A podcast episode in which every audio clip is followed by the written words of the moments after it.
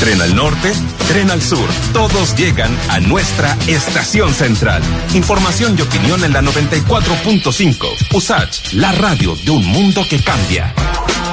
Convulsionada está nuestra región ante el avance de eh, crisis sociales, políticas, con importantes vulneraciones a los derechos humanos. La última esta semana, eh, las últimas noticias vienen desde Nicaragua, donde el gobierno de Daniel Ortega ha encarcelado a numerosos opositores y candidatos a las elecciones presidenciales del próximo 7 de noviembre. Ha respondido él señalando, después de las críticas que ha recibido, que hay un ataque implacable sin precedentes de parte de la prensa financiada por Estados Unidos. Dice, hay enemigos el enemigo implacable que viene del extranjero, en este caso sería Estados Unidos. Lo vamos a conversar con Wendy Flores, que es directora del colectivo Nicaragua Nunca Más. Es una defensora de los derechos humanos de ese país, exiliada en Costa Rica, de hecho. ¿Cómo estás, Wendy? Muchas gracias por tomar este contacto con nosotros. Gracias, Lucía, y a todas las personas que nos están escuchando el día de hoy. Cuéntanos, a partir también de tu experiencia, eh, qué es lo que ha sucedido en, Nicaragua. Eh, tú, tú estás exiliada ya, de hecho la recomendación es intentar no contactar a personas que estén en Nicaragua eh, tratando de levantar información hacia el resto del mundo, precisamente porque están siendo perseguidos. Así que por eso, primero que todo, te agradecemos, pero también por lo mismo te pregunto, desde tu experiencia también, ¿qué es lo que pasa hoy en Nicaragua?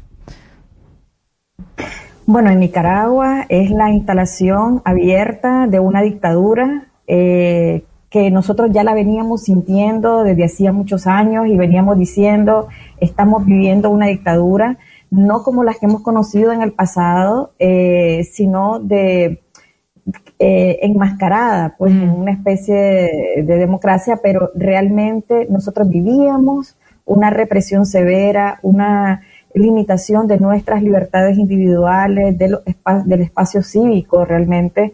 Eh, apresaban a dirigentes sociales, a dirigentes sindicales, a, reporteros, a periodistas que llegaban, las amenazas, las campañas de descalificación eran constantes eh, y obviamente había un cerco o una barrera eh, por el control de los medios de comunicación que ellos han mantenido durante muchos años, eh, que impedía obviamente que la información fluyera como empezó a fluir eh, con mayor fuerza con la represión de 2018.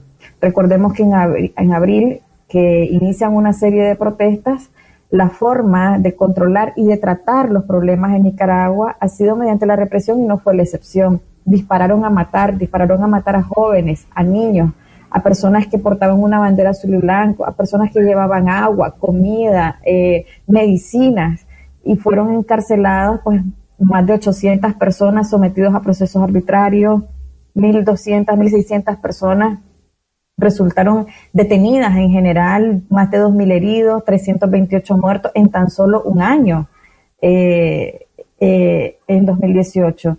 Y esto no ha cesado, o sea, ha habido cada nicaragüense eh, ha tenido un familiar, un amigo, una persona que ha tenido que sufrir todos estos ataques, agresiones, hostigamientos, la impunidad que ha caracterizado todos estos crímenes, crímenes y graves violaciones a derechos humanos, que las víctimas pues obviamente no han cesado en su resistencia a demandar justicia.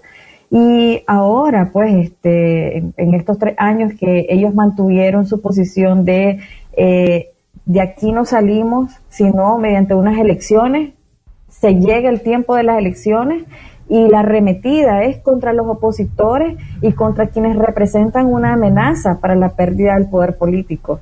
Entonces, por eso ahora estamos viendo cuatro precandidatos presos eh, sin acceso a comunicación, sin acceso a sus familiares, sin que les permitan el ingreso de alimentos, eh, eh, con violaciones a las garantías del debido proceso, con la implementación de leyes represivas. Dígame. Sí, ¿qué pasa con el eh, sí, sí, qué pasa con el Congreso nicaragüense? ¿Está tomado como el gobierno por medio del nepotismo por el por Daniel Ortega también? Todos los poderes del Estado están sometidos al Poder Ejecutivo. La Asamblea Nacional es mayoritariamente sandinista, tiene más de 70 diputados eh, que son del Frente Sandinista, ellos son los que han aprobado las leyes represivas en contra de la oposición, en contra de las organizaciones sociales, en contra de los activistas. Eh, en los últimos meses se aprobó la ley de agentes extranjeros para que todo nicaragüense que reciba financiamiento de la cooperación internacional o de alguna organización o que, o que hable eh, este, en nuestro país prácticamente es un agente extranjero. O sea, lo, lo sustraen de, de, de, de, nuestro derecho a ser nicaragüenses para pasar a ser agentes extranjeros y en tal sentido un enemigo, ¿verdad? del gobierno. Eh, se aprobó, por ejemplo, la ley de soberanía, que es la que están aplicando ahorita a todos los detenidos, a la ley 1055, eh, que es la que dice que quien aplauda, eh, demande, enaltezca o, o, exija pues sanciones para Nicaragua van a ser calificados como traidores a la patria. Entonces ahorita están siendo detenidos por esa ley 1055. En los últimos días se han detenido 16, eh, el día de ayer se suman 16 personas detenidas desde el, eh, finales de mayo hasta el día de ayer de estos dos son eh, exfuncionarios de la Fundación Violeta Barrios, ex trabajadores, eh, que fueron los primeros este, detenidos, un contador, un administrador. Eh, luego Cristiana Chamorro, precandidata presidencial, y a ellos los están procesando o investigando por el delito de lavado de dinero. Y los siguientes, 12 personas que han sido detenidos, cinco de ellos eh, del directorio de UNAMOS, antes Movimiento Renovador Sandinista, eh, por la ley 1055 también. Em, han detenido activistas políticos como José Palé, eh, Violeta Granera. ¿Y los otros precandidatos que están, o los otros candidatos opositores a las elecciones presidenciales, también están detenidos por la misma ley? por la ley 1055. Solo Cristiana Chamorro está por el eh, delito de lavado de dinero y tratando de meter como la ley de agentes extranjeros en el marco de esa investigación. Y eh, en el caso de Arturo Cruz, Félix Maradiaga y Juan Sebastián Chamorro están siendo detenidos o fueron detenidos e investigados por el delito de atentar contra la soberanía por conforme a la ley 1055. ¿De qué manera? Pero en cualquiera de todos estos casos, el patrón ha sido el mismo, incluso detenciones en horas de la noche, sin acceso a abogados, no les permiten proceso. ingreso de alimentos, trasladados a la dirección de auxilio judicial. Sin debido proceso y además con estas, eh, bajo estas leyes que el mismo Congreso que está cooptado por esta, por esta fuerza ha ido promulgando y que van claramente perjudicando, limitando los derechos eh, ciudadanos que tienen los nicaragüenses y las nicaragüenses. ¿Cómo están eh, recibiendo ayuda? ¿De qué forma es posible desde el extranjero, aparte de intentar nosotros también levantar esta información? ¿De qué manera hoy están siendo, eh, están recibiendo alguna colaboración que permita que estos encarcelamientos no continúen? Bueno, yo creo que la comunidad internacional está viendo con horror lo que está ocurriendo en Nicaragua. Eh, ya no es un atentado solamente para los nicaragüenses, sino una amenaza para la región, el que se instale una dictadura en, en, en nuestros sistemas. Eh, y es absolutamente inaceptable. Ese fue el mensaje que el día de ayer la Asamblea General de la OEA dio con 26 votos a favor de una resolución que prácticamente condena todos los abusos que, han, que se han cometido y demanda la libertad de todos los presos políticos. Antes de todas estas detenciones teníamos 122 presos políticos. Eh, ahora se les han sumado estos 16, 17 detenciones más, 16 más. Eh, y bueno, mucho tiene que ver porque estos son los opositores eh, dirigentes que han estado demandando libertad, democracia, justicia en nuestro país y queremos recuperar eh, nuestros, nuestros derechos y nuestras libertades fundamentales eh, mediante un proceso electoral que si bien es cierto no tenía ninguna garantía porque mm. ya antes la OEA había emitido algunas recomendaciones, el Consejo de Derechos Humanos, la alta comisionada, la Comisión Interamericana, de, de que debía de favorecerse un proceso electoral democrático, libre, transparente. Sin embargo, todas las medidas que se tomaron fueron todo lo contrario a las recomendaciones de estos organismos internacionales. Es que se eligió un nuevo Consejo Supremo Electoral totalmente sandinista, por ejemplo. Sí, Wendy, que se tú reformó la ley electoral. Sí, es que, Perdón. no, no, no, es que tú nos podrías explicar también lo que lo que mencionaba Marcelo.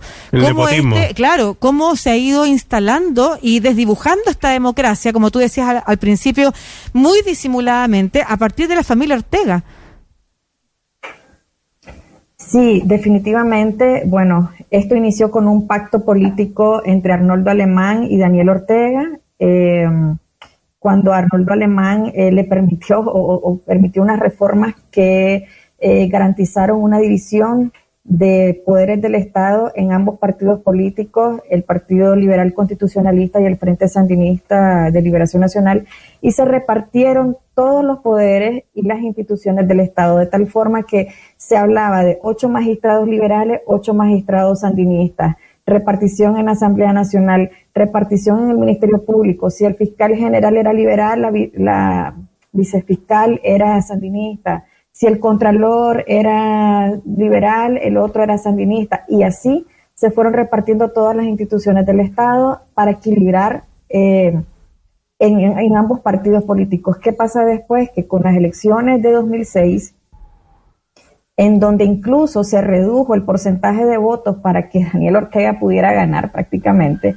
este, una vez que asume y asume la mayoría en el Parlamento, pues empiezan a seleccionar y a desplazar obviamente a todos los liberales que habían y se empiezan a quedar con todas las instituciones del Estado, eh, partidarizando el Poder Judicial totalmente o absolutamente en control del Frente Sandinista, ya la Asamblea Nacional, eh, la Procuraduría de Derechos Humanos, la Procuraduría, eh, la Contraloría, todas las instituciones. O sea, no, hay, no había ninguna forma de poder controlar el poder.